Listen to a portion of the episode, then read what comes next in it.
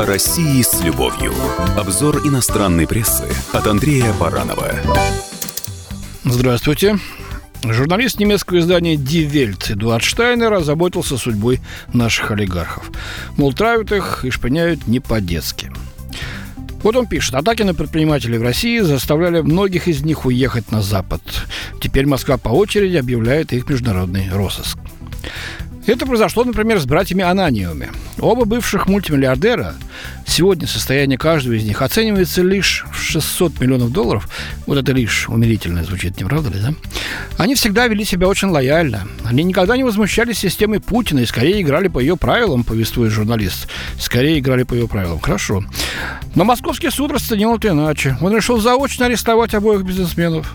С тех пор братья Ананьевы, вовремя покинувшие страну, ха, значит, знали, к чему дело-то идет, да, объявлены в международный розыск.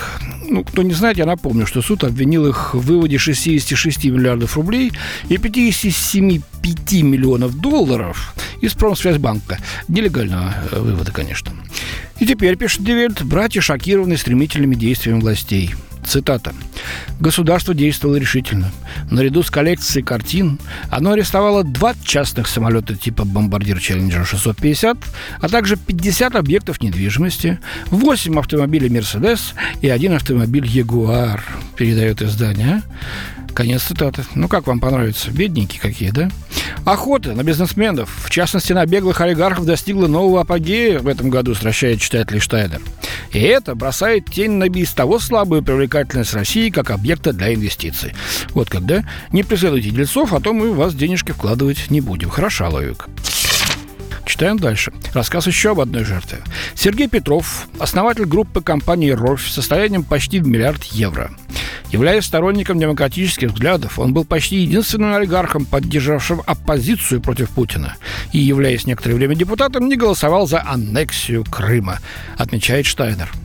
Ну, Петров тоже вовремя смылся в Австрию.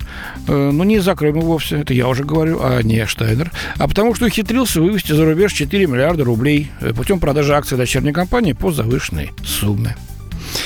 Так вот, по информации российского интернет-издания The Bell, антипутинского, понятное дело, э, пишет там Die Welt, общая сумма ущерба в 12 наиболее крупных делах против бизнесменов, обвиняемых в совершении действительных или фиктивных экономических преступлений, составляет 700 миллиардов рублей.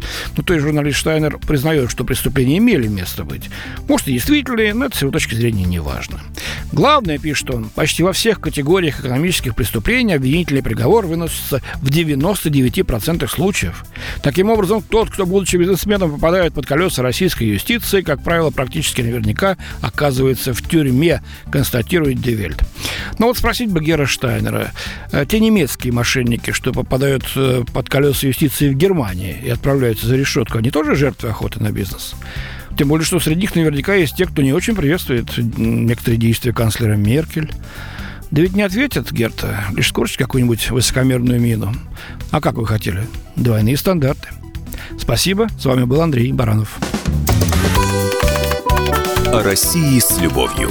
Обзор иностранной прессы от Андрея Баранова.